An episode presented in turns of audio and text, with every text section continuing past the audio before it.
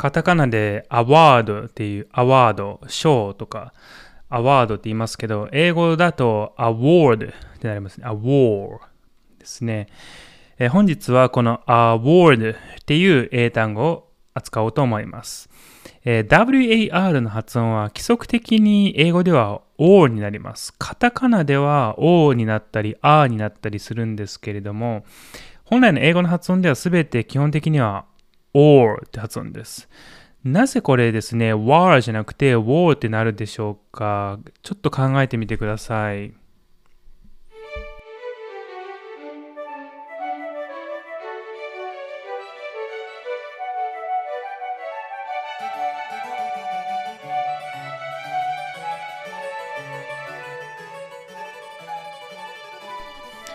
やるせな語学の英単語ワイズアップ本日は10月25日です。取り上げる英単語は award という単語です。この番組では1日1単語、英単語を取り上げて、それにまつわる話をあれこれとしていきます。昨日ですね、aware という単語を、紹介したので、本日は aware と綴り字が非常に近いですね。辞書でも近いところに載っています award という単語です。えー、っと、語源はね、昨日話した aware という単語の関連語なんですね。この単語もちょっと昨日あの言及したんですけれども、まあ、やっぱりちょっと面白い単語なんだなと思って今日取り上げることにしました。えー、war っていうのは守るみたいな、まあ、よく気をつけているとかね、えー、そういった意味の単語ですね。aware とか注意深いとかの wary とかにその意味がはっきりと表れています。フランス語系のえー、借用語だと、あえーと、守るって意味の guard とかですね、えー、見る、しっかり見るっていう意味の regard とか、そういったのにはっきりとこの音残っています。で、英語系、古英語からある単語とか、まあ、えー、フランス語由来ですけれども、アングルフレンチとか、えー、と、まあ、イングランドに近い方のですね、フランス語ではこの W の音になっています。war ですね。えー、war さあ、意味はなんか賞とかいう意味ですね。受賞。えー、用法に関しては、名詞としては award で、まあ、賞。それほど難しくはないですね。動詞の意味もあります。動詞だとこれは与える系の意味ですので、えー、後ろに、えー、誰々に何々をっていうのは二重目的語で取ります。えー、例えば、The judges awarded him first prize とかですね。えー、審査員たちは彼に一等賞をあげた。The judges awarded him first prize. え、彼に him first prize をあげたみたいな言い方で使いますね。え、この言い方ができるということは受け身にもなれます。英語では通常この him のところを受け身にしますね。まあこういうのドイツ語とかだと余格予覚目的語って言って、まあ、何々ににあたる間接目的語なんですけれども、英語ではこれを主語にして、この交番受け身文が作れますね。He was awarded the first prize ですね。え、彼は一等をもらった。He was awarded the first prize。だからノーベル賞を受賞した時も He was awarded the Nobel Prize とか言えますね。さあ、award っていうのは、えー、まあ、用法こういった感じで使います。現代語では。で、これ昨日若ちょっとだけ言及したんですけれども、あのー、綴りからは見えにくいんですけれども、語源ですね、このアワードのあって何かっていう話なんですね。でも英語のこのセット時のあってもう本当たくさんあるんです。これ何度もこの番組で話してきたところです。ギリシャ系だとあっていうとあの否定の意味になるんですよね。えー、ギリシャで神、ギリシャ語で神、神様の神はテオスって言うんですけど、まあ、英語で th の音になって、えー、無神論者のこと、atheist とか atheist とかね、えー、神はいないと思うから最初が a になるんですね。否定の a です。えー、とか、まあ、気力、まあ、パトスっていうのが、まあ、ギリシャ語で、ね、精神の活動とか、まあ、情念とかいう意味なんですけど、えー、アパシーっていうと無気力、そういった情念がないアパシーですね。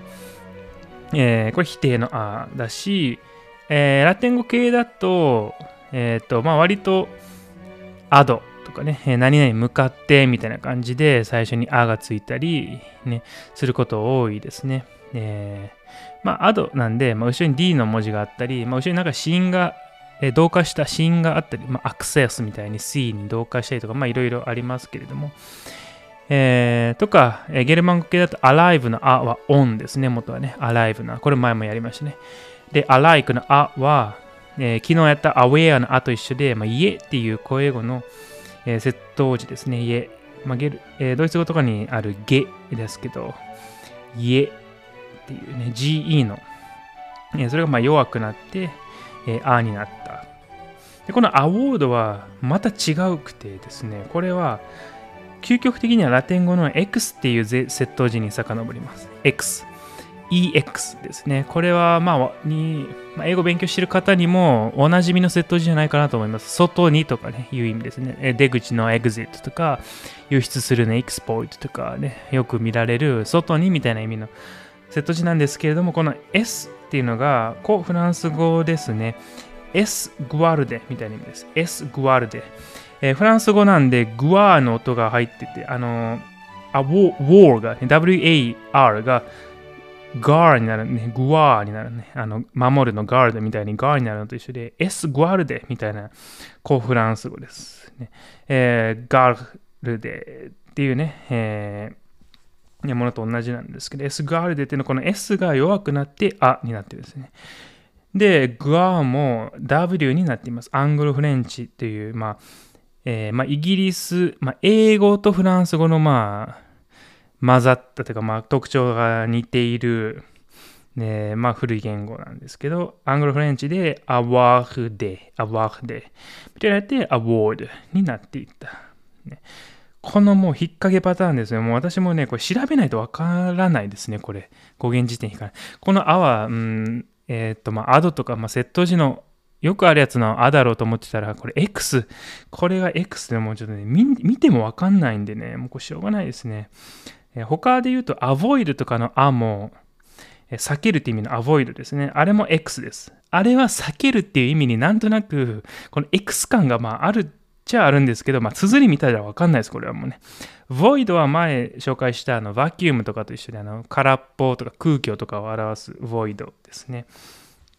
さあ、えー、で、この発音に関してです。発音と綴り字です。war で来ると、英語では規則的に war となります。え、つまり AR なんですけど、綴り字上は OR のかであるかのように読むということですね。えー、war です。これ何で起きるかっていうと、W の音がですね、まあ、U の文字、うの文字に非常に近いところに、う、う、うみたいな、まあ、半子音って言ったり、半母音って言ったりするんですけど、U の音にすごい、すごい近いんですね。うの音に。で、このあーっていう口の下の方で出す音が、えー、奥でかつ上のうの音に引っ張られて、その間のおの音になるみたいな、まあ、変化があるわけですね。えー、綴り事情はそのままですけれども、W に引っ張られて、R が O になる。口の中ではですね、出す、母音出す位置がね、あ、お、うの順番で奥に向かって高くなっていきます。あ、お、うで奥に向かって高くなる。えー、だからまあ、一番三角形の下があで、三角形を逆三角形を登っていくにつれ、おうってなっていくんですけど、W っていうのは、まあ、うに近いので、一番うの上側にある音なんですね。それにつられて、あが O になる。これ別に後ろに R がなくても、まあ大体そうなるんですよね。えー、例えば見るっていう時の watch とか watch 見るですね。とか欲しいの want とかも、あれも A じゃなくて O であるかのように読んでますね。あの hot、熱いの hot は、あれは HOT ですけど、あれと同じ音で読んでます。watch ってね。あの A の音じゃないんですよね、あれね。A の音だったら、例えば happy とかの a なんですけど、watch ではないですね。watch って o みたいな読み方をする。えー、カタカナで書くとね、この辺がどっちもあになっちゃうんで、あとかおになって、まあよくわかんないんですけど、えー、だ後ろに R が来るときは明確にわかりますね。戦争の war とかね、暖かい warm。これはカタカナでも O になりますけど、ね、えー、他、アワードとかリワードとかは割とあのカタカナで書くとあーになってるんで、この辺なかなか落とし穴です。あの、ワープするとかいう時の WARP、この、あれも warp です。ね、ワープじゃなくて warp。さあ、ということでね、あの、前に W があるときは、音変わる可能性がある。これ要注意なんですね。綴り事情。規則から逸脱する。